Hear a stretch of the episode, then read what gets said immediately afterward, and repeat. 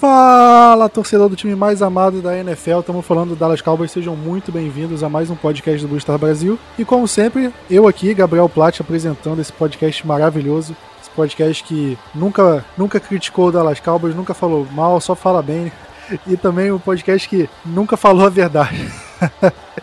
e aí, Diego, tudo bem com você? Fala Plat, fala Vinícius, tudo bem?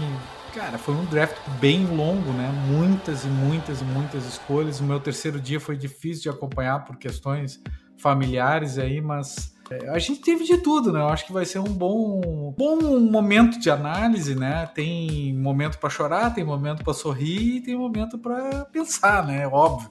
E esse é o momento da gente fazer essa análise completa aí. Pois é, né? Eu, eu bati na tecla que a gente ia fazer um trade, um trade up, porque 10 escolhas eram muito e o Cowboys escolheu 11. Que aí eu fiquei, meu Deus do céu, cara, o que o Cowboys vai fazer com 11 jogadores? Mas tá aí, né? Vamos falar um pouco delas, mas antes deixa eu apresentar nosso outro participante. E aí, Vinícius, tudo bem com você? Fala, de, fala Plat, Diego, ouvintes. Uh, primeiramente, eu quero aproveitar que nós estamos gravando né, no dia 4 de maio e acho que muita gente deve saber que é o dia, de, né, o dia que comemora Star Wars. E depois de ter visto esse draft, a gente precisa que a força esteja com a gente. Pois é, né? Vamos falar do draft aí, que, como já falamos, foram 11 escolhas do Dallas Cowboys, muitas escolhas, muita coisa para comentar muita coisa para elogiar e muita coisa para cornetar também, né? Mas vamos começar com as coisas de primeira rodada. Né? O Cowboys tinha a décima escolha é, geral do draft e a gente sempre bateu na tecla aqui dos cornerbacks, né? Do Horn e do e do Patrick Surtain.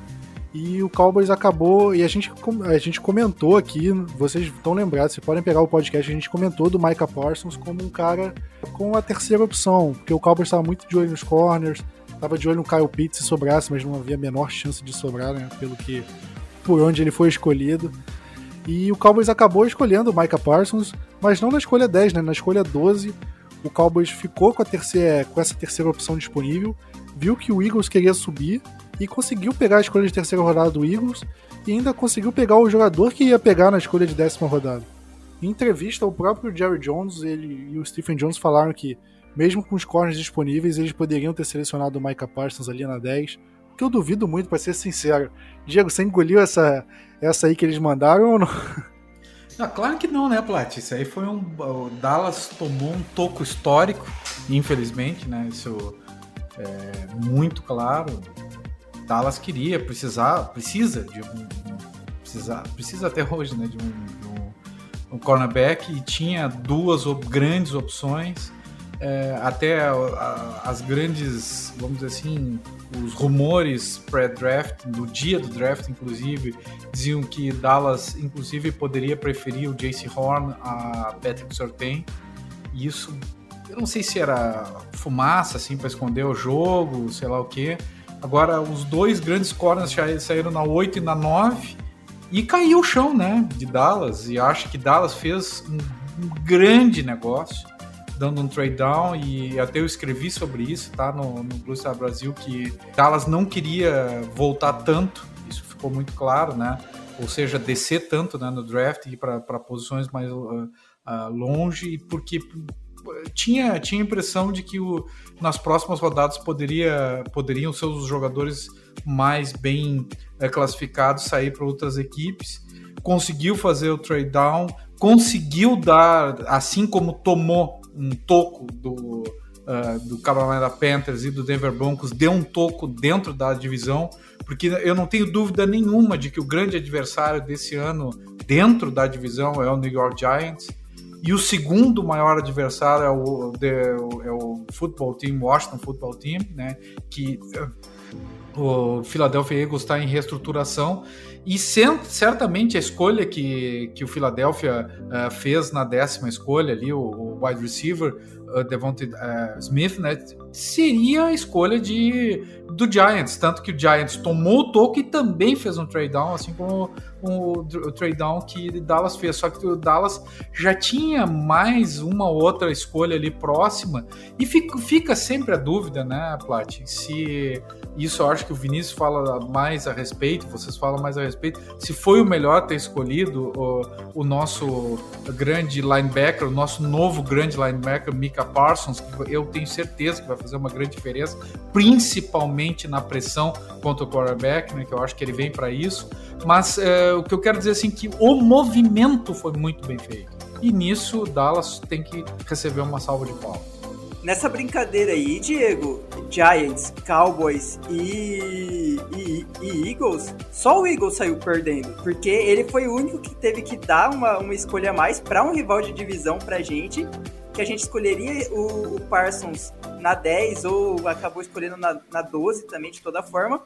O Giants ganhou outras picks para poder fazer essa troca. E assim, todo mundo saiu feliz. Eu, eu imagino que o, que o Eagles tenha saído feliz, mas eles acabaram saindo com uma pique a menos. Foi um win-win, né? Foi uma vitória-vitória, eu não tenho dúvida disso. O Eagles ficou muito faceiro, muito feliz por ter é, draftado quem ele queria.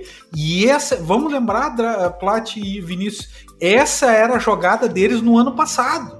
Eles queriam subir para nossa escolha no ano passado e naquele, naquela oportunidade o Dallas não abriu mão da escolha do Sid Lamb, né, da escolha número 17, e o Eagles teve que se contentar com uma outra, uh, um, draftar um outro jogador que acabou, uh, que o Minnesota Vikings acabou até agradecendo, porque o Justin Jefferson fez uma, um ano muito melhor e parece ser bem melhor do que o Eagles draftou.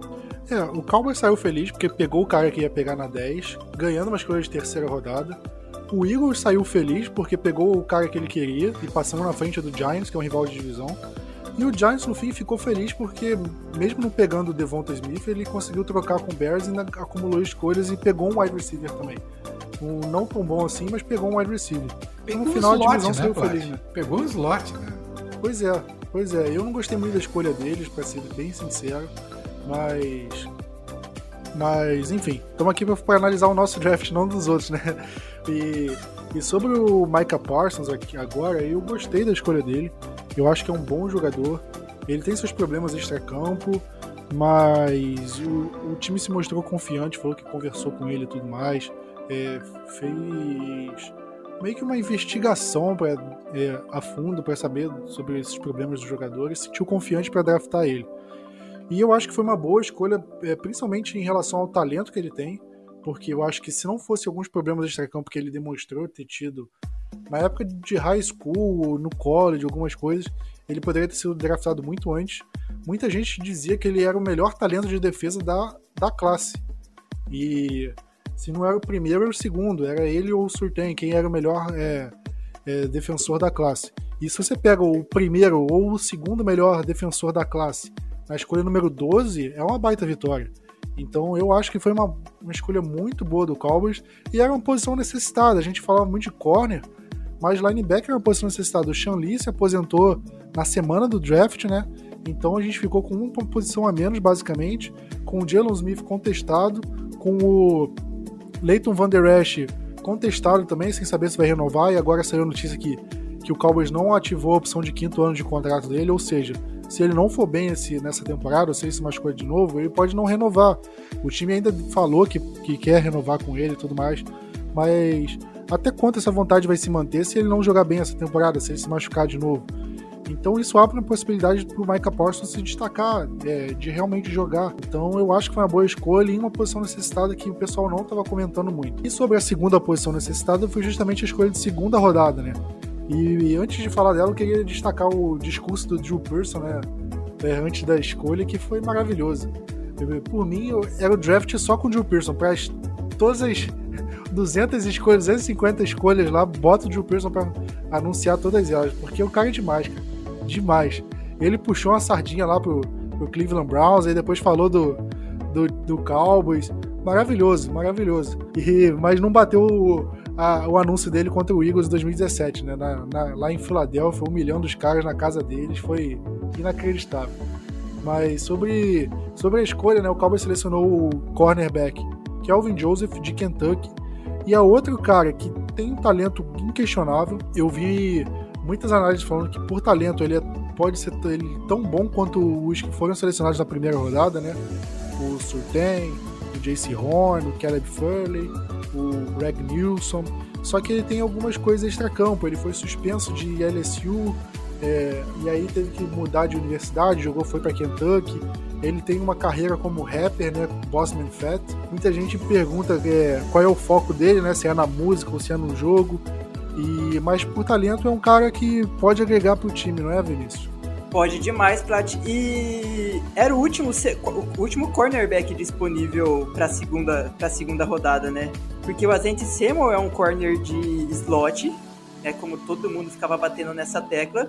Então, não, não compensava selecionar o, o, o Azente Samuel. E o que eu fico mais, tipo, digamos assim, chateado é que na primeira rodada o Panthers e o Broncos foram lá e pegaram o Surtain, pegaram o Horn. Aí chegou o Raider, subiu no finalzinho, quase na hora que chegou a nossa, nossa escolha, pegou o Trevor, o, Trevor, Travis Morrerig. E o, o pessoal falou que eles teriam draftado o Calvin Joseph mesmo com o Morig lá é, disponível. Vocês acreditam nisso ou é lorota também? Ah, então. Eu não, não consigo imaginar. Eu, acho, eu, eu imagino que o Morig tem mais capacidade para ser o melhor jogador do que o Joseph. Só que assim, olhando a, a né, retrospectiva da história do Dallas Cowboys recente em não. A alergia a safety é, é, uma, é uma alergia, cara. Coça, ele fala é. a palavra safety, coça na, na mão do Jerry Jones, daquela galera lá. Dá, dá aquelas, dá aquelas pereba na, na, na pele, cara, que ele, eles têm nervoso, cara. É igual, é igual alho com vampiro, cara. Ele chega perto e o cara já, já, já, já arde, não, não gosta, mano. A única pessoa que gastou a pique foi o Raiders, porque nunca Dallas ia draftar um safety naquela posição. Se o Raiders se avançou nisso, podia ter se avançado em outra equipe depois de Dallas, porque Dallas não ia jamais eh, draftar um safety naquela posição. Olha, às vezes eu acho até melhor que o Cowboys não tenha. É, que o Raiders tenha subido e pego ele antes.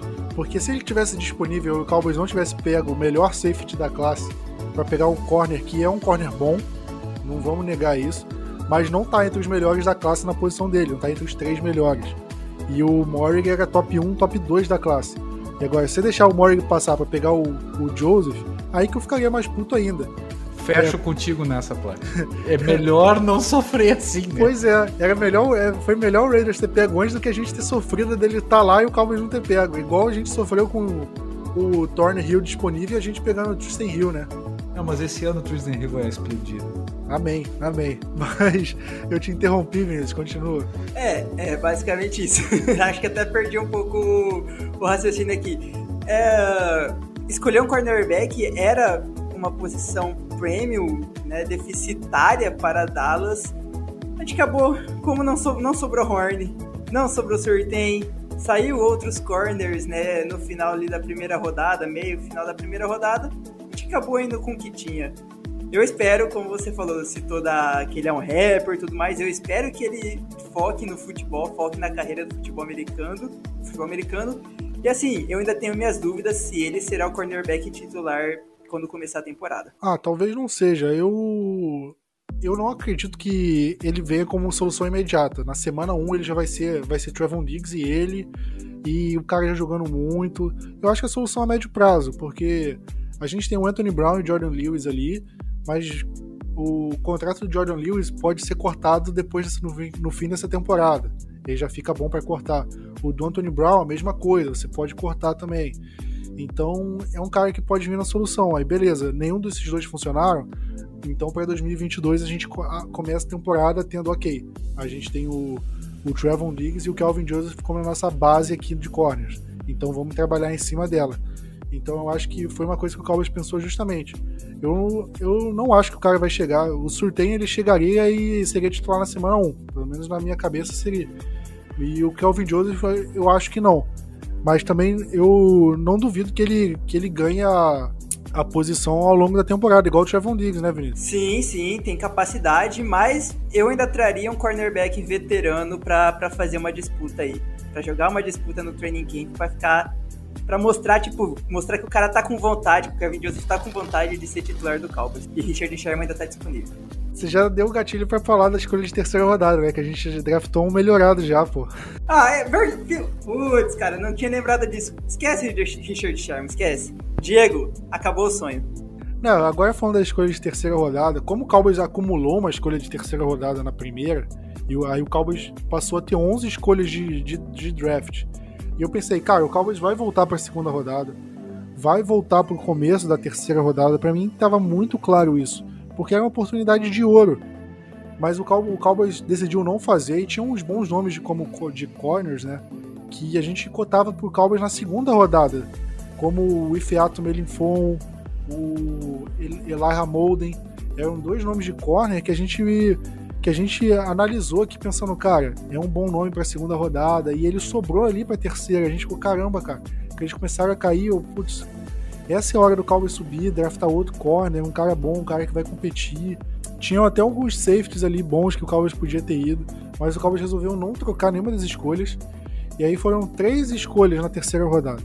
A primeira foi o Osa Odigizua, é, defensive tackle, mas é um cara meio versátil, ele pode jogar em, outras posições da linha defensiva.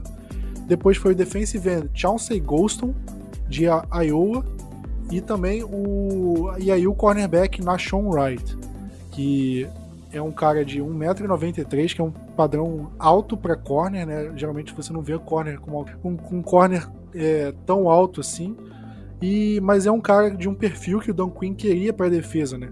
Com, na defesa do Seahawks, que ele teve sucesso lá na Legion of Boom, ele tinha o Richard Sherman, como a gente acabou de falar, que era um cornerback alto. Ele tinha o Cam Chancellor, que é um safety out, que ele acabou draftando o Mukuamo para ser mais ou menos isso, e a gente vai falar disso depois. Mas, Diego, te agradou essas escolhas de terceira rodada? É, te, agradou, te agradaram as posições? Ou te agradaram os nomes? Como é que você analisa essa terceira rodada do Cowboys? Em relação às posições, eu fiquei muito feliz.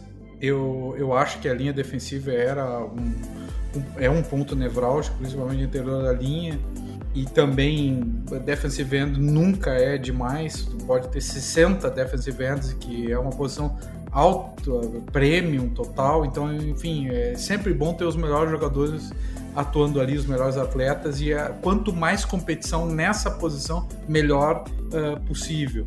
Uh, igualmente, na terceira parte, enfim, back era, ou defensive back, enfim, é, é, é importante porque a gente draftou, enfim, o, o na, na, segunda rodada, mas é, a nossa carência é grande e, como eu disse, mais competição é outra posição prêmio, melhor ainda. Agora, os nomes não me agradaram. É, eu até acho assim, ó, o, o, o Digizua é um bom nome, um ótimo nome. Quem sabe se ganhar um peso bom, possa até ser um Tritec. A gente está procurando um Tritec há, há anos. Se não, vai ser um Five Tech, enfim cara bom, eu acho importante, quem sabe nose tackle, é, é uma posição importante. E não sei se na 75 eh, se ele por acaso não estaria na 84, por exemplo. O Johnson Golston também eh, beiro Rich, assim, né? Mas ele teve um bom destaque, é, até foi um dos melhores num desses é, balls aí, últimos balls. E agora, o Nashon Wright é assim, é a maior disparada, o maior reach da, de, dos últimos, sei lá, 10 anos que eu acompanho o draft de Dallas. É um jogador que não que estava cotado, salvo engano, a nem ser draftado, talvez ser undrafted, né, ou sétima rodada.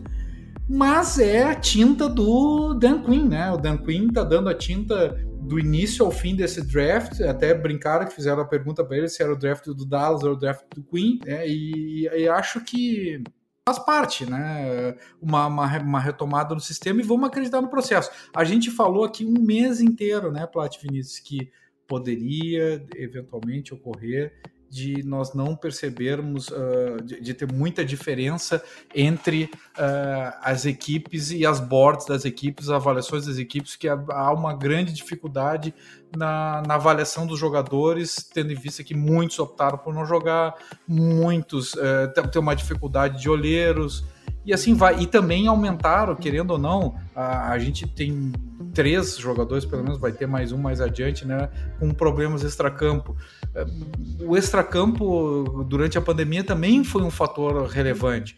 Então, vou acreditar no processo. Agora, essa do Nation Ride me pareceu um reach violentíssimo.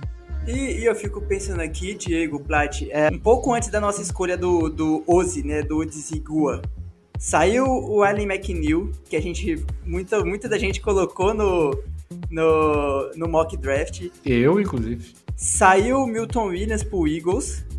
Será que o Dallas ficou tipo, a gente precisava de um DT e acabou escolhendo cedo demais o, o Oza? Porque, assim, ao meu ver, eu não, eu não vi números do Paul Adibo, Paulson Adibo, que saiu uma escolha depois da gente pro Falcons. Acho que seria melhor ter escolhido, por exemplo, o Adibo no lugar do, do, do Dizigua na, na 75 e depois poderia ter olhado um defensive tackle. Mas com essa corrida rápida para defensive tackle, pode ser que Dallas fez essa troca, não sei. Tô tipo só supondo qualquer teoria para poder imaginar isso, porque eu concordo muito com o Diego. A escolha do Nation Wright é bem controversa para todo mundo. Cara, eu odiei muito, muito a terceira rodada do Cowboys, mas não é pouco, não é muito. Eu falei até no nosso grupo aqui do podcast que, olha, se o podcast fosse gravado no, na noite de sexta-feira depois do draft, o que eu ia cuspir de marimbondo aqui era brincadeira, cara. É, como você falou, Vinícius, teve muito defensive tackle bom saindo ali pouco antes do Cowboys. E o Cowboys tinha munição para gastar para pegar um bom ali, cara. E pegou o Ossa que, cara, é um é um defensive tackle ok, mas tá longe de ser um bom defensive tackle da classe, um grande defensive tackle. É um defensive tackle ok. E eu talvez seja um pouco de preconceito, mas eu, eu lembro do irmão dele, o Oa, Oa Odigizua que foi draftado pelo Giants mais ou menos na mesma posição do Cowboys na terceira rodada em 2015. Foi um cara que foi um bust completo, jogou muito mal lá em Nova York, foi suspenso por uso de drogas e, e tá fora da liga, não durou dois, três anos na liga, o irmão dele. Então talvez isso me faça ter um pouco de ranço do, do, do Ossa. Enfim, eu não gostei, eu acho que poderiam ter nomes melhores, poderiam ter. É, é, Cowboys poderia ter feito uma escolha melhor ali. Agora, o Chauncey Golster era um cara de terceira rodada, com certeza tinha nomes melhores, né? Mas ele foi bem no Senior Bowl, então o Cowboys gostou dele. Para mim, cara, balela, balela. Para mim, é, tinham jogadores com certeza melhores. E se não tivessem, dava pro Cowboys ter escolhido ele depois. Assim como o Nashon Wright, cara. Nashon Wright é um cara cotado pra sétima rodada ou undrafted, cara. Você pega ele no fim de terceira rodada. Aí, ah, beleza. É, a gente acha que ele é o novo Richard Sherman. Cara, mesmo que você ache, cara, ele ainda, você ainda poderia ter pego, ainda poderia ter pego ele depois. Então, foi um reach enorme, enorme. Se você pensar em a situação de corner do elenco, você tá agora com o Trevon Diggs, o Kelvin Joseph, o Anthony Brown, Jordan Lewis, já tem quatro aqui, e o CJ Goodwin cinco. E você ainda tem o Maurice Kennedy que tá no elenco, tem seis. Onde que o Nashon Wright vai entrar nesse time? Onde que ele vai conseguir vaga? A gente vai cortar o CJ Goodwin, que é o, o, melhor, o melhor jogador de special teams do elenco? Não vai. Você vai cortar o Kelvin Joseph e o Trevon Diggs? Não vai. Você vai cortar o Anthony Brown e Jordan Lewis para colocar em campo um cara de terceira rodada que nem se sabe se vai poder jogar? Ah, então... E Plat, é muita zica falar o que ele falou do Richard Sherman, né? Ah, mas aí eu nem, nem entro tanto em consideração. Não, mas é cara... brincadeira, isso aí. conhece algum jogador que falou isso e deu certo? É, só que, tipo, a gente viu o relato escrito, né? Ele podia estar tá falando brincando, sei lá. Eu ainda dou essa moral, mas você pensa, cara, você pega um cara que é meio cru, que precisa se desenvolver numa terceira rodada num elenco que já tá cheio, que talvez ele nem faça parte do elenco. E aí, você vai cortar uma escolha de terceira rodada no primeiro ano, durante dois meses. Você vai cortar para pôr ele no practice squad. Ou, ah, aí você tem a opção de levar seis corners. Tá, mas se você leva seis corners, você vai levar um a menos de outra posição. Então você vai estar tá diminuindo, vai estar tá tirando um bom jogador que poderia fazer parte do elenco para levar um corner a mais que nem sabe se vai ser tão bom assim. Então, para mim, foi uma cagada enorme, muito grande ter pego ele. Ainda mais se a gente levar em conta que os dois nomes que eu falei, o Ifeato Melinfon e o, o Eli Hamolden, saíram nas duas picks seguintes dele. Então foi inacreditável. O Cowboys poderia ter pego ele na quarta rodada, na quinta. Se você pega ele numa quinta rodada, é mais fácil de cortar, cara. Você, o Cowboys já cansou de cortar a escolha de quinta rodada no primeiro ano. O cara não rendeu, beleza, uma aposta. Mas você fazer uma aposta dessa numa escolha top 100 do draft, cara, não, não desce, não desce. Para mim foi, foi a pior escolha do Cowboys no draft e uma das piores que eu já vi na vida, sendo bem sincero. E Plat meio que desvaloriza a nossa troca anterior, né? Que tu Também. troca pra quê? Né? Pra isso? Ah, a gente trocou pelo Gholston, né? Que pra, mim foi uma escolha ruim, mas essa do Nachon foi muito pior. Se fosse só do Gholston, eh, pra mim era ok, cara. Escolha ruim, não sei o quê. O Cowboys draftou porque precisava de um cara e era o melhor na board, sei lá. Mas essa do Nachon, cara, não, não desce. Sinceramente, não desce. Foi muito ruim. E eu torço muito, mas muito, que o Dan Quinn, que o Mike McCourt calem minha boca e o cara seja um novo Richard Sherman mesmo, o Sherman melhorado. Mas, sinceramente, eu acho que a chance disso é muito baixa. Muito baixa, muito mais pela situação do elenco e pela forma como o Cowboys está, porque a, a, situação do elenco não permite que o Cowboys possa deixar ele no, no elenco é, aprendendo por muito tempo. Ele tem que ele vai ter que ralar em três meses para mostrar que é um cara bom, senão ele vai ser cortado. É uma situação completamente desfavorável para você fazer uma aposta dessa, de pique, de posição, de, de tudo, de tudo péssimo, péssimo. Para mim foi o ponto baixo do draft. Será que ele vai acabar sendo uma escolha desperdiçada como o Red Robinson? Cara, não duvido. Não duvido. E eu acho que o Rod Robinson vai rodar nessa pré-temporada, tá? Que foi um cara que, para mim, foi a pior escolha do draft passado. Não tinha sido uma escolha ruim. Foi mais ou menos no nível dessa do, do Odigzu. Uma escolha tipo, ok, dá pra ter pego depois. E, só que o McCarthy, ele, ele deve treinar muito mal, porque não é possível. Porque o Cowboys começou a machucar a gente. O Cowboys contratava é, chapeiro do McDonald's para estar tá lá no, no domingo jogando e não colocava ele para jogar. Então, cara, não é possível. Tinha alguma coisa errada aí, porque o cara não jogava mesmo com quantidade de lesão, mesmo com um jogador dispenso, machucado, secundário jogando mal, Daryl Worley cortado, e nem assim o cara conseguia snap. Não é possível. Talvez não seja. Talvez o problema não seja da comissão técnica, seja dele, mas por outro lado, tinha, por exemplo, o Donovan Wilson. Draftado, fez uma pré-temporada boa, se destacou e ficou muito tempo até ter a oportunidade de novo. E quando teve, se destacou. Esse ano vai ter pré-temporada, né? Ano passado não teve, ele não teve pouco tempo de jogo. Como esse ano vai ter jogo de pré-temporada, a gente vai conseguir avaliar ele dentro de campo. E aí a gente pode ver, beleza, jogou bem, pô, é realmente abaixo, e aí, enfim. E vai dar tempo de ver do Nachon também, né? Vamos ver como é que vai ser. E aproveitando, falando de escolha de quarta rodada, eu já tava, eu já tinha meio que largado de mão, cara Cowboys fez uma primeira rodada boa. A segunda pegou o Kelvin Joseph ok, mas ficou aquele gosto amargo de putz, será que não dá para ter pego o safety subido ali, não sei o quê. E para mim, terceira rodada, desastre. E eu já tava, cara, o Cowboys vai fazer cagada nessa quarta rodada. E, e, eu já tava desanimado, né? E aí, não é que o Cowboys me pega um linebacker, só que se fosse só pelo, pela posição, eu ficaria chateado. Mas o Cowboys pegou o de Abril Cox, é, de LSU, que era um linebacker que muita gente cotava ele pra segunda rodada e o Cowboys pegou na quarta. Então, para mim, essa, assim, sem brincadeira, se o Nachon foi a pior escolha do draft para mim, o de Cox, para mim, foi a, a, minha escolha favorita. Acho de todas as 11 escolhas do Cowboys, essa do Jabril Cox, cara, favorito. Foi um baita jogador. É um cara que fez um. É, ele era de North Dakota State, né, Universidade do Carson Wentz. Ele jogou lá um tempo, aí se transferiu para LSU na última temporada. E era um cara que era um líder é, no vestiário. É, ele tem seus problemas, óbvio, ele não cairia para uma quarta rodada se ele não tivesse alguns problemas. Mas eu acho que é um cara que, que pode funcionar e eu acho que se você pensar em elenco, por exemplo, ah, a gente perdeu o Sean Lee e colocou o Micah Parsons. Elevamos o nível da, da, de linebackers, porque o Sean Lee estava em fim de carreira. Aí a gente perde o Joe Thomas e, e traz o Jabril Cox. Para mim, cara, a gente ganha muito na posição de linebacker.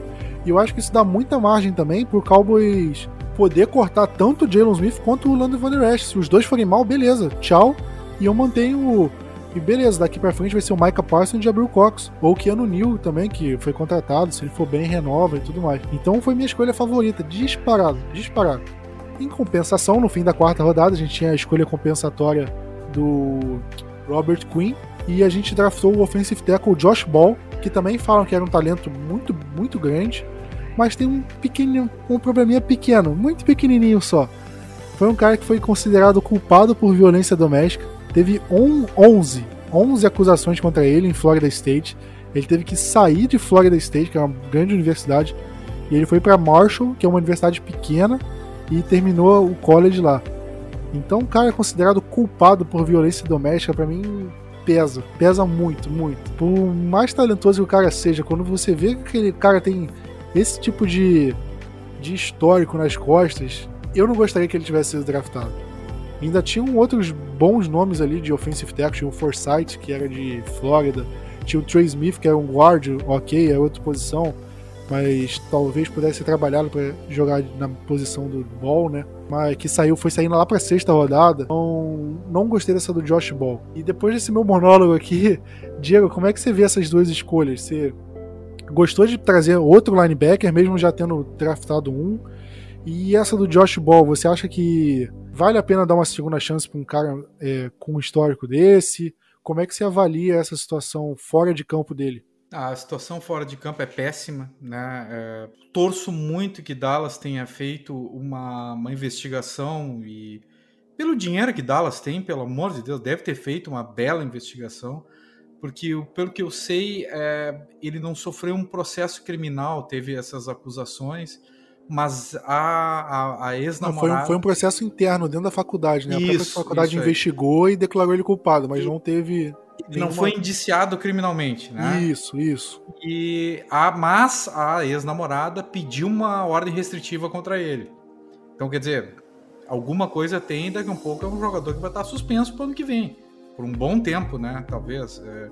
E a gente já tem um histórico em relação a isso, um outro jogador, o Ezekiel Elliott, né, complicado em relação a isso. A gente perdeu ele por seis jogos no ano, teve complicações. Eu não, não, eu não acho bom alimentar isso de nenhuma maneira, né? Acho desprezível isso. O ano que for é injustificável.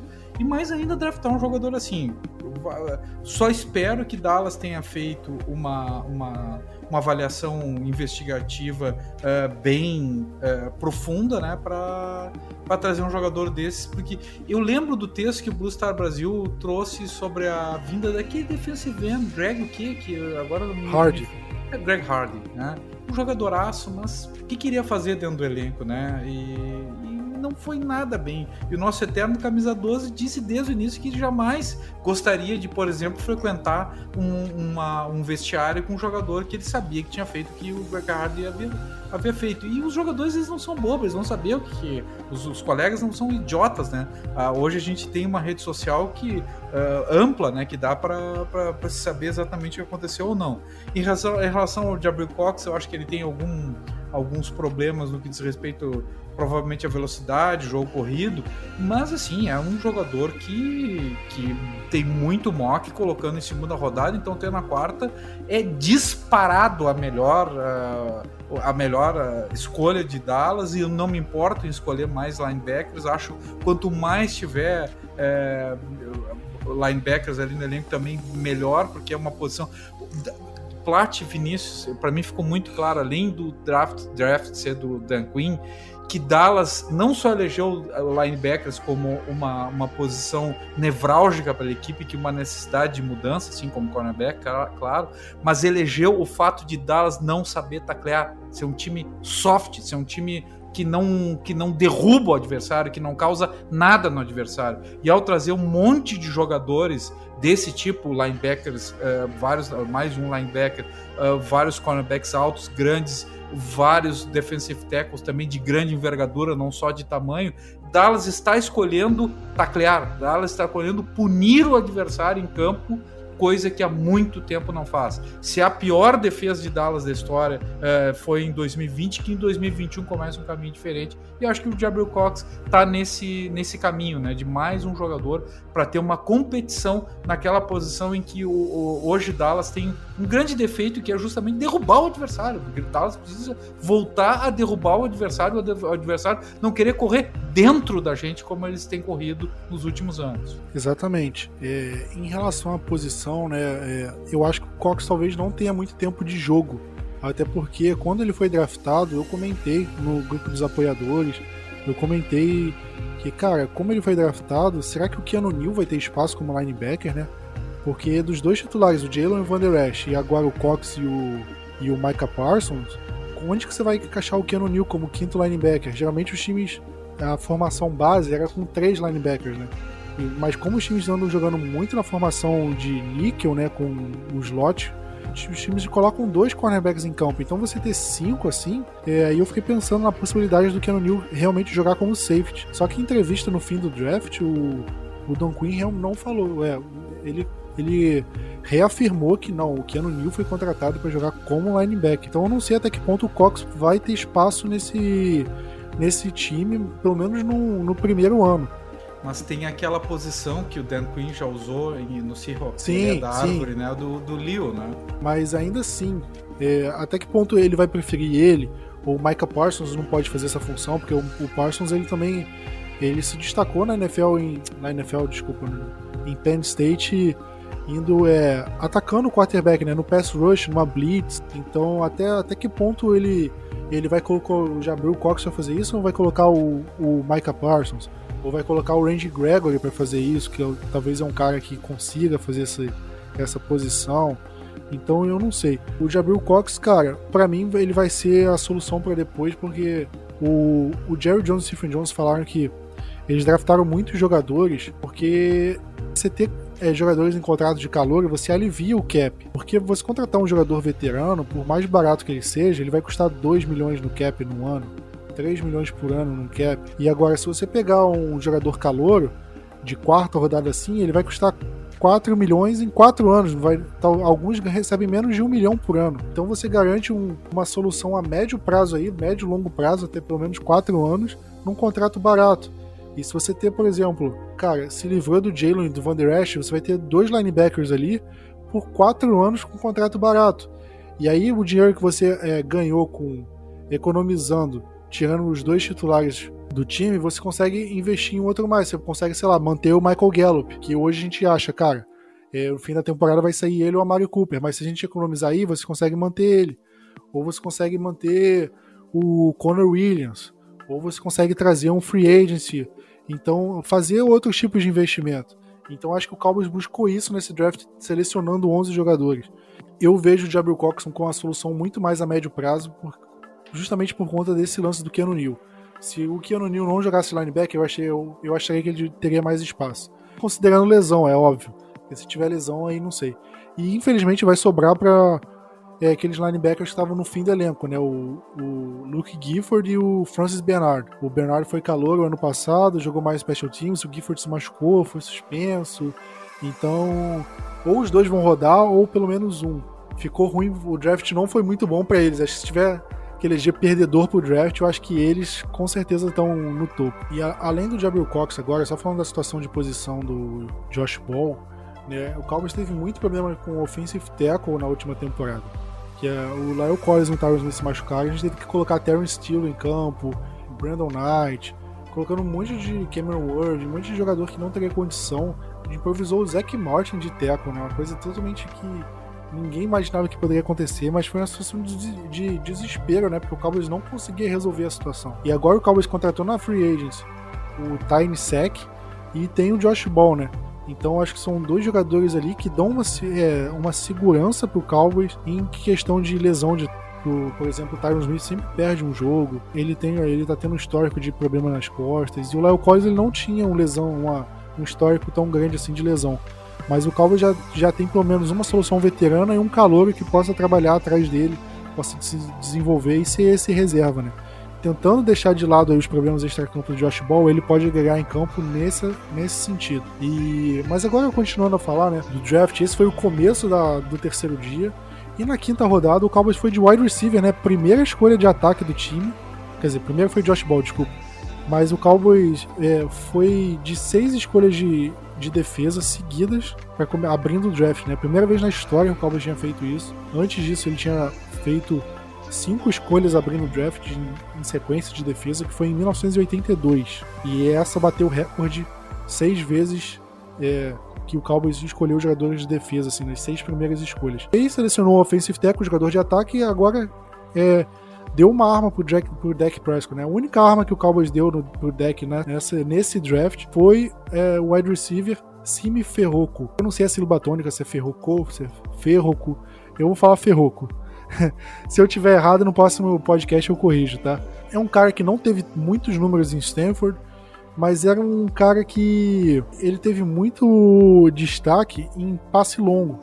Ele quebrou o recorde de Stanford, que é uma universidade tradicional, em jardas por passe recebido. Ele teve é, mais, quase 24 jardas por passe recebido. Então é um cara que pode ser trabalhado é, nesse estilo. E é um cara que chegaria para os special teams. A gente falou muito do Noah Brown e do Cedric Wilson. E a gente falou no, no podcast do terceiro dia, no mock draft, falando: olha, é, wide receiver pode ser uma posição a se analisar, porque tanto o Wilson quanto o Brown eles estão em contrato de um ano.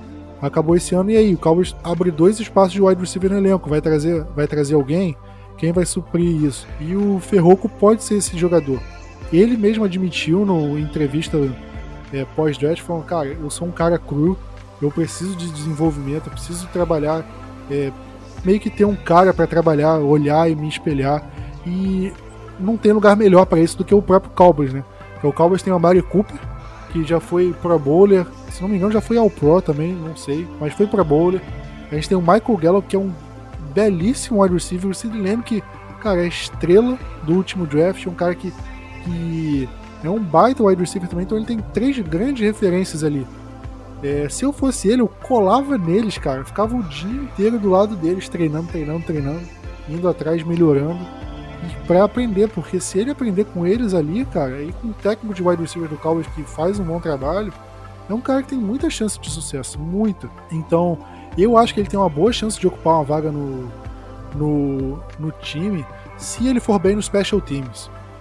Eles indo bem no Special Teams, ele consegue cavar uma vaga joga no Special Teams, não tem muito espaço nessa, nessa temporada, mas na temporada que vem ele, ele consegue.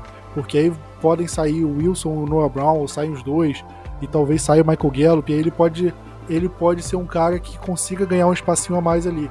E aí ganha mais snaps. É, da mesma forma que foi com o Cole Beasley, por exemplo.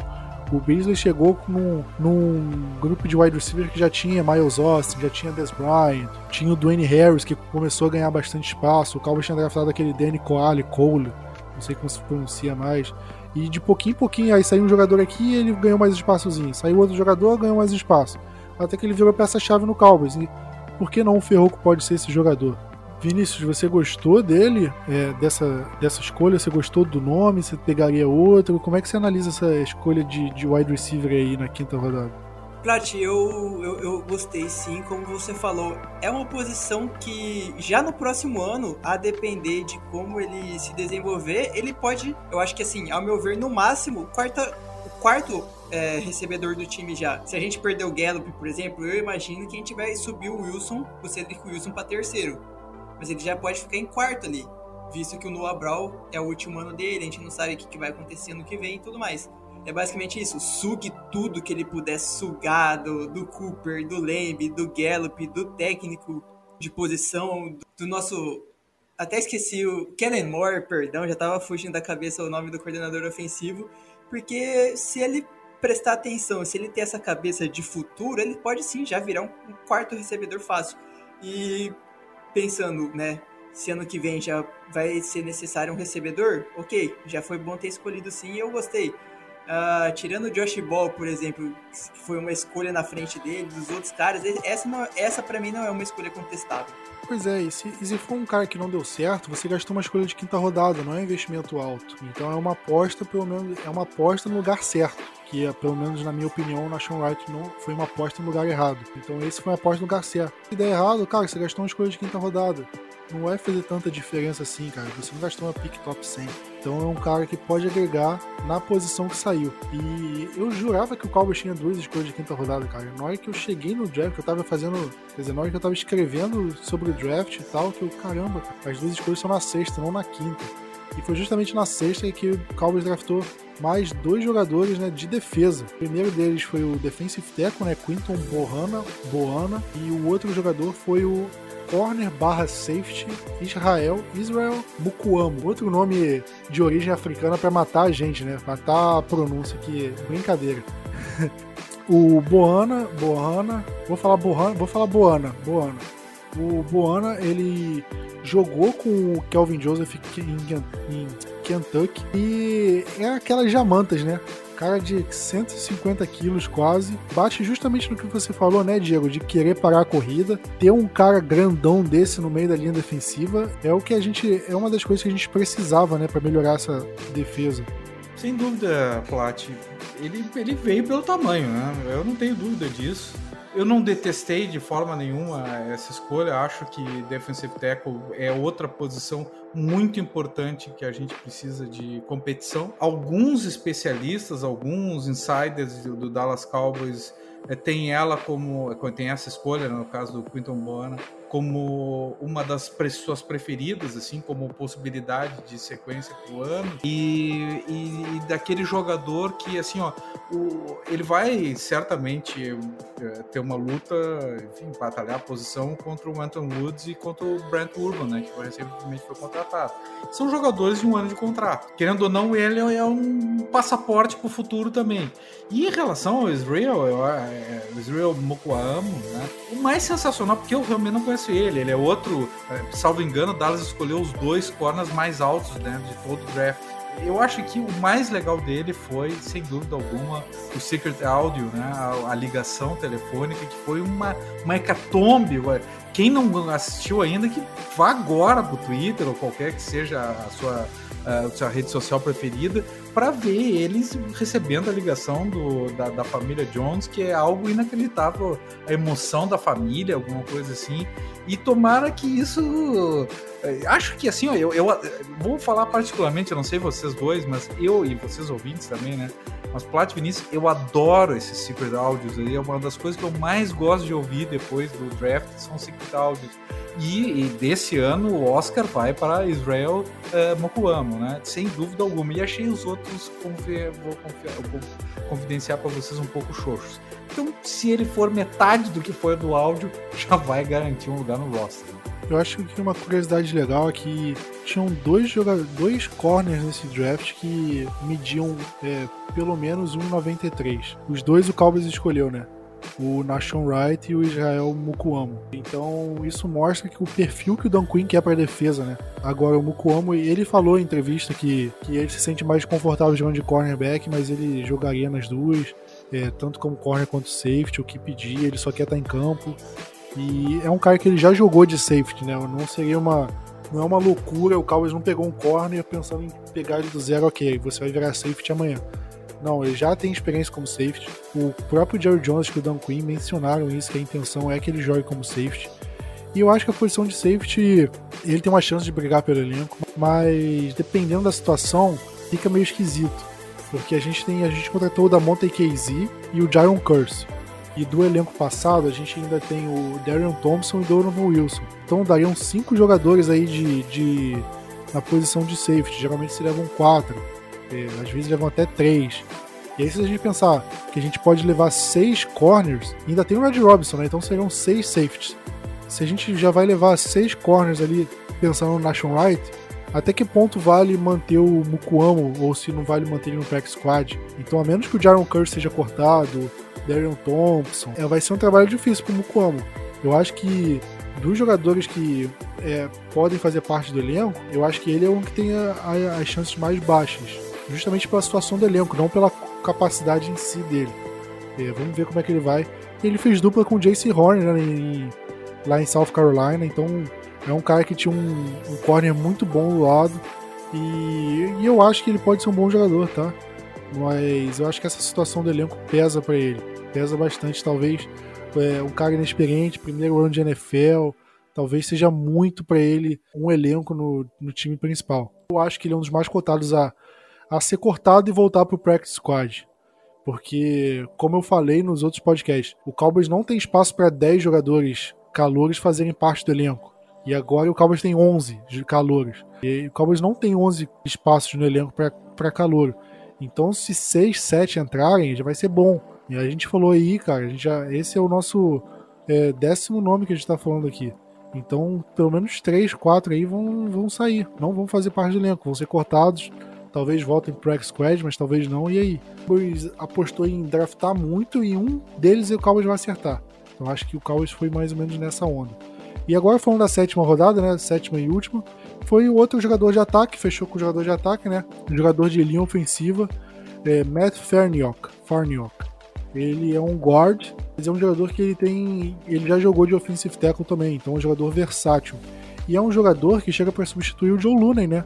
Que saiu, não, não tinha renovado ainda, então eu acho que ele não vai renovar mais. Óbvio, o Cowboys draftou o Matt Farnell, e inclusive um cara de sétima rodada, e eu acho que ele tem mais chance de fazer, o, de fazer parte do elenco principal do que o Nashon Wright, você acredita? Porque se a gente pegar o interior da linha ofensiva, a gente não tem tantos nomes assim.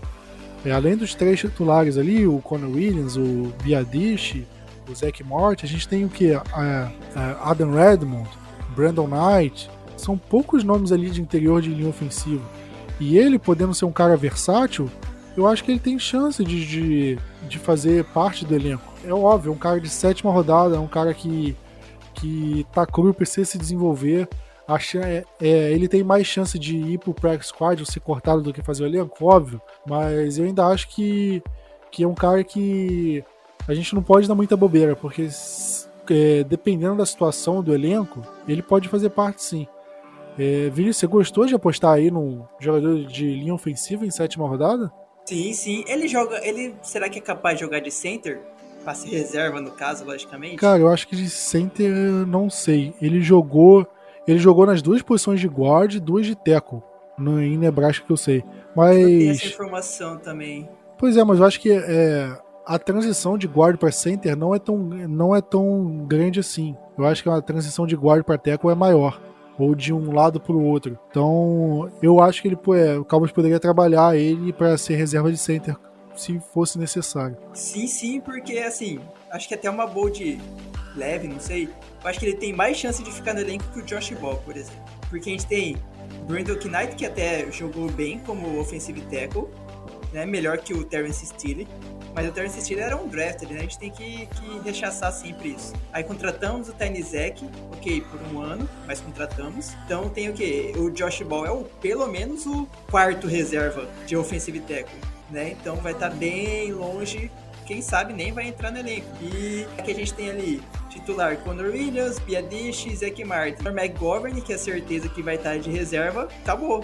Não tem um, um outro, um outro reserva ali que é tipo oficial que a gente pode cravar que vai estar tá, vai tá no time. Então o Farniok, né?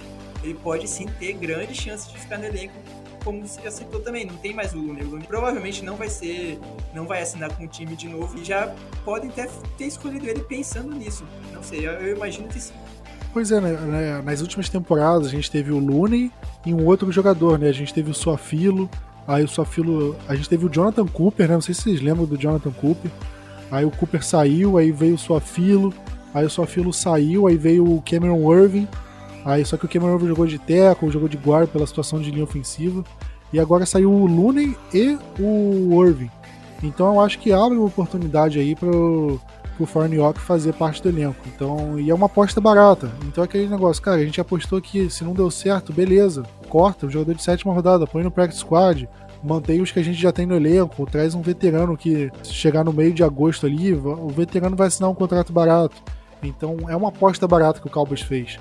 Então, eu acredito. E outra, né? Oi. E outra, né, Prat? A gente lembra, a gente vai lembrar mais dele se ele for escolhido pro time do que se ele for cortado. Pois é. Por ser uma escolha bem barata, né? Por ser uma pick bem, tipo, muito barata quase compensatório. Pois é, e é, é difícil você ver é, jogador de, de sétima rodada dando certo, né? É, na NFL, em geral, você, cara, praticamente nunca que um jogador de sétima rodada. Você vê muito mais jogador não draftado dando certo do que jogador de sétima. E eu acho isso meio engraçado. Mas jogador de sétima, e agora olhando pro Dallas Cowboys, cara, se você pega o histórico do Cowboys, não são muitos jogadores de sétima rodada que conseguiram fazer parte do elenco, teve um desempenho ok. Eu acho que o Noah Brown é o último, né? Não sei se agora, eu não sei se ele foi sétima rodada ou se foi sexto, mas acho que foi sétimo. Mas se você levar em conta isso, aí, o histórico, né, você não, não pesa tanto no, no Forniock. Vamos ver, né, mas, né, como é que vai ser. Plat sabe quais são duas posições que a gente escolheu bastante nesse draft e que a gente tem um histórico recente nada bom, principalmente escolhendo alto. Claro, tem o Trevor Diggs aí para sair, enfim, cornerback e linebackers, né? A gente não tem dado sorte nessas escolhas assim para ser aquele jogador incontestável que fica anos no nosso elenco. Mas eu acho que foram apostas válidas, pelo menos olhando por nome, não por histórico. Eu acho que foram apostas válidas. Se a gente lembrar da última vez que a gente escolheu dois cornerbacks seguidos em, segunda e terceira rodada, nenhum um deles só faz parte do elenco, Jordan Lewis, né? Sei lá, enfim, que esse ano seja o ano que a gente teve um, um draft muito mal avaliado, né? Porque seguidamente a gente tem drafts super bem avaliados, mas que em campo eles façam uma grande diferença e que a gente quebre com esses paradigmas aí, pelo menos de linebackers e cornerbacks que faz tempo que a gente não bota um. Pô, acho que desde do, do uh, Byron Jones, eu acho que é isso, né? Sim, sim. É o Trevor Diggs, né? Vamos fechar o podcast falando dos jogadores não draftados, que foram 13 nomes e impressionante, né? Se no draft foram só jogadores de, de defesa, basicamente, no, no, entre os jogadores undrafted, a maioria disparada foi jogador de ataque. Muitos jogadores de linha ofensiva, wide receiver, tight end. E jogador de defesa, você tem dois, eu acho, dois, três. São poucos, poucos. Vinícius, você acha que tem espaço no elenco para um jogador undrafted ou você acha que a gente já tem concorrência tão grande entre os jogadores draftados, entre os jogadores do elenco, que talvez não sobre espaço para nenhum. Ah, Plat, se a gente ver o nosso histórico, né, se a gente lembrar de alguns jogadores aqui, Plat adora Tony Romo, né? Não tem como não lembrar do Romo como undrafted e a história ah, até um Beasley, nível Jeff Heath. que ele chegou no cabo. Ah, mas a gente tem que falar o Tony Romo, né, ah, cara? Claro, ele, ele foi o maior exemplo, óbvio. Sim, sim, mas tem diversos exemplos, não só no Cowboys, mas na liga. Tem, assim, alguns nomes que eu imagino que possam ter chance tem um Tyrande de TCU, é. Lin, Anthony Lin, não, perdão, deixa eu ver aqui rápido. Artavius Lin. Isso, Artavius Lin, eu acho que pode ser um, um jogador a se olhar. Eu imagino que ele pode, possa concorrer para ser o terceiro Tyrande do time. Com o Sprinkle e qualquer outro que tenha ali com o Sean McKeon, que eu acho que ainda tá no time. Mas ele e tem o Brennan, Brennan Eagles, que até o Diego falou que era pra gente escolher ele ele mudar o nome da camisa, né? O sobrenome dele colocar Brandon Cowboys. É, mas ele vai fazer um, um, um, touchdown lá na Filadélfia e aí vai ficar todo mundo feliz. Eles por amém, um, amém. Né, eles por uh, assistirem alguém fazendo um touchdown com, com uma camisa Eagles e a gente vibrando por ter sido em cima do Eagles.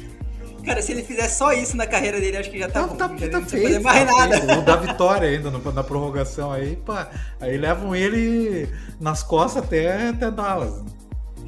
Isso, isso aí, isso aí. E o TJ Washer, né, de Texas Tech, eu acho que são os dois recebedores que, quem sabe, se tiver um bom training camp, mostrar o bom serviço nos times especiais, pode roubar uma vaguinha do Noah Brown, não sei.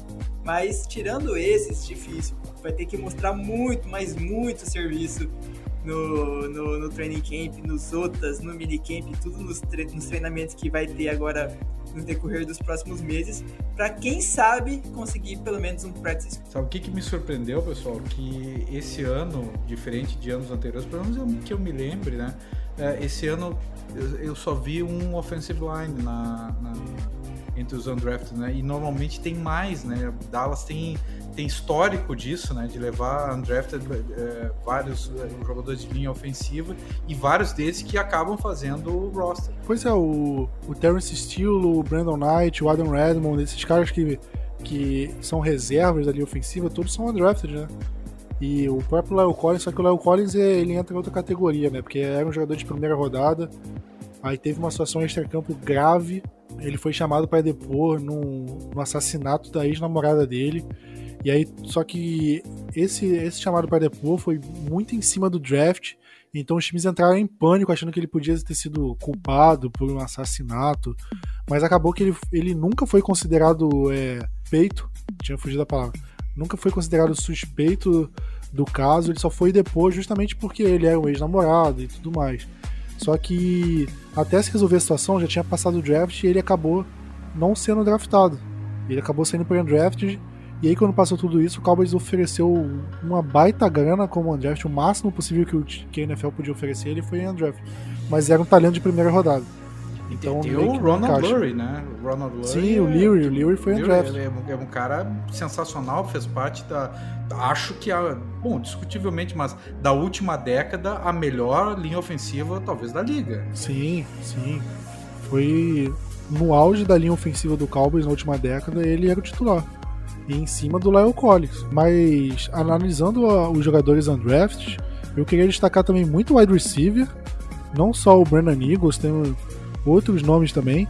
E eu acho que o Cowboys está de olho nisso, em poder repor o Noah Brown ou Cedric Wilson com esses jogadores, ou manter o practice squad e, e, competir no ano que vem, que a situação de wide receiver vai ficar melhor. E também running back, né? Tem um, uns nomes assim de running back que eu acho que tem chance de fazer o elenco, tá? Porque o Cowboys tem o, o Zeke, o Tony Pollard, E não tem nenhum outro grande nome assim. O Cowboys tinha um terceiro running back que era um cara undrafted também. Não era um cara com muita qualidade, tanto que ele entrou em campo só em garbage e tudo mais. Então eu acho que dependendo da situação, se o Cowboys quiser levar é, um terceiro running back, esses aí que foram undrafted, eles têm chance.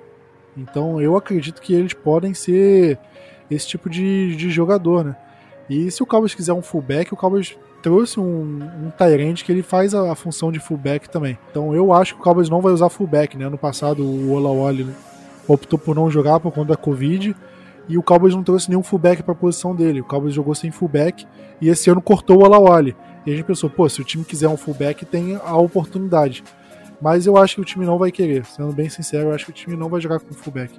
O Plat, eu vou fazer aqui uma previsão, tá? Simples vai ser muito difícil de falar sobre, sobre uma outra previsão que é prever o roster desse ano de Dallas, porque é muita gente, muita gente nova competindo por muitas posições.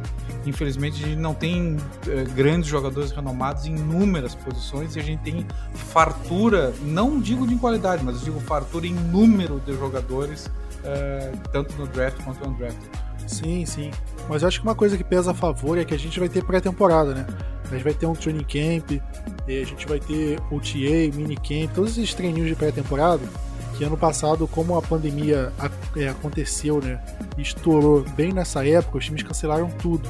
É, agora, pelo menos no mês de maio, eles têm o, o minicamp, né? O Rookie Minicamp, que eles colocam só os calouros, os draftados e os não draftados para fazer um treino sem contato, mais. Então você já começa a analisar aqui quem pode se destacar, quem não pode. Aí tem o OTA, né? Que aí já entra o, o elenco, os veteranos. E aí são alguns treinos sem contato também. É, você usa capacete, mas você não usa o equipamento todo. Então é basicamente o capacete, uma camisa e um short, assim. Eles não usam equipamento, não tem contato e tudo, tudo mais. E aí você vai ter um training camp mesmo, né? O Calvo já é, confirmou que vai, vai para Califórnia fazer o training camp usual na temporada passada não foi em training camp, foi em treino normal em Dallas, uma, uma situação muito mais restritiva do que está agora nos Estados Unidos e que vai estar no, em julho, né, quando começar o training camp, no fim de julho. E a gente vai, vai ter os jogos de, tempo, de pré-temporada em agosto, né? Vão ser só três jogos esse ano, que a NFL aumentou para 17 jogos na temporada. Mas vai ser o suficiente. Quando você tem um jogo assim, realmente, consegue analisar melhor o jogador. Quantas competições a gente teve nas últimas temporadas, a gente viu e foram decididas durante os jogos. Que aí, pô, o wide receiver jogou melhor, ou linebacker. O Luke Gifford, por exemplo, fez o elenco porque ele conseguiu várias interceptações. Ele era um draft, aí conseguiu. Teve um jogo que teve duas interceptações, outro teve uma. É, Donovan Wilson estourou numa pré-temporada. O próprio Dak Prescott, ele, ele, era, ele foi draftado para ser o terceiro QB no começo, né?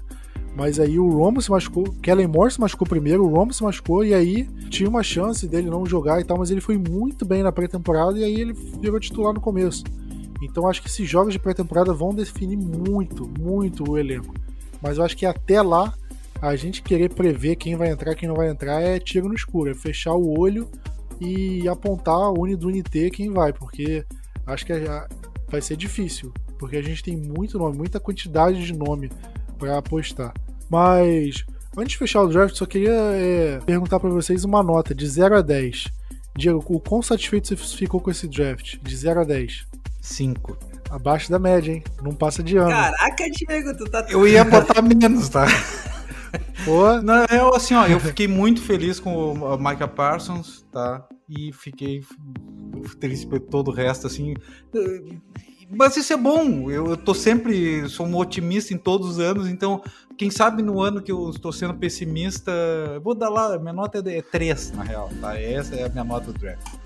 Vinícius, sua nota aí. Qual, qual que é a nota pra passar de ano sem precisar de Cara, recuperação? Pro Dallas é 2, por visto. Não, pra mim a média, média em escola que eu estudei sempre foi 6. Tem escola que é 7, tem escola que é 5. Mas vamos considerar a média 6. Então eu, eu vou colocar um 6,5. tá bom por ser muita, muita pique que você torce, torce o nariz por elas. Eu, eu vou colocar um 5,5.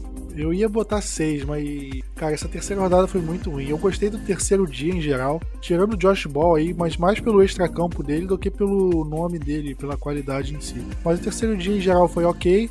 Escolha do Micah Parsons foi ok, eu preferi o Surtain, mas não coube ao Dallas controlar isso, né? Então, pelas circunstâncias, foi boa. Mas o segundo dia foi muito ruim, cara. Eu acho que pesou, pesou muito para mim. Kelvin Joseph ok, mas putz, será que não fazia, daria pra fazer um esforço em subir ali, pegar um safety, ou sei lá. E terceira rodada, desastre. Desastre para mim. Eu vou repetir isso, que eu não gostei da terceira rodada até até abril do ano que vem. E é a rodada pra gente para fazer a diferença no ano, né? Pois é, cara. O Cowboys tinha três escolhas, todas no top 100, cara. E era aquelas escolhas pra você ir no, no jogador certo, nas três escolhas e draftar três, três jogadores úteis ou você subir, vai, volta pra segunda rodada, pega um baita jogador ali, sei lá, caiu da primeira rodada. O Zu Karamoa lá, que, que caiu da primeira rodada, eu fiquei pensando, cara, será que o Cowboys não pode pegar esse cara? E é um cara que já tinha jogado de safety também, eu fiquei pensando nisso. Eu acho que foi uma grandíssima oportunidade desperdiçada na terceira rodada. E eu não sei até que ponto o Cowboys vai ter outra oportunidade dessa. Ano que vem a gente vai ter uma escolha compensatória do Andy Dalton, que foi ganhou um bom contrato lá em, em, Chicago, mas não é todo dia que um baita jogador vai sair e vai ter uma oportunidade. Então vamos ver como é que o Cowboys vai, vai conseguir lidar. Eu espero muito que tenha sido uma boa aposta, mas num primeiro momento, assim, olhando só a escolha e o prospecto, eu achei péssimos, péssimos. Isso se não fosse isso, cara, meu draft seria nota 7,5, 8, sei lá. Seria draft que eu teria gostado, se fosse uma, escolhas boas. Mas puxou, puxou para baixo minha nota isso aí. Mas e você ouvinte, você que tá ouvindo aí, você gostou do draft, não gostou, tem sua nota, publica o podcast em rede social. Então vai no post na rede social, no Instagram, no Twitter, no Facebook, comenta ou próprio no próprio post no site bustarbrasil.com.br. Você entra lá, comenta qual foi sua nota, pique que você mais gostou, pique que você menos gostou, se você confia em alguém no draft, comenta com a gente, a gente comenta aqui no próximo podcast e tudo mais. Ainda mais que semana que vem, ou essa semana, vão sair o calendário da NFL, né? Muita coisa para falar ainda. Quem pensa que a gente vai morrer de assunto, não vamos não, filho. Que ainda tem de assunto aí de NFL, vamos até... Né? O podcast não vai parar, não. Vamos firme e forte até a temporada regular, pelo menos. Que é trabalho, meu amigo. É isso aí, isso aí. Aqui é trabalho. Mas agradeço aí o pessoal que ficou. O podcast é um pouquinho mais longo que o normal, mas contemplamos todas as informações, não é mesmo? Então é isso, galera. Tamo junto. Valeu, aquele abraço e Gol Cowboys.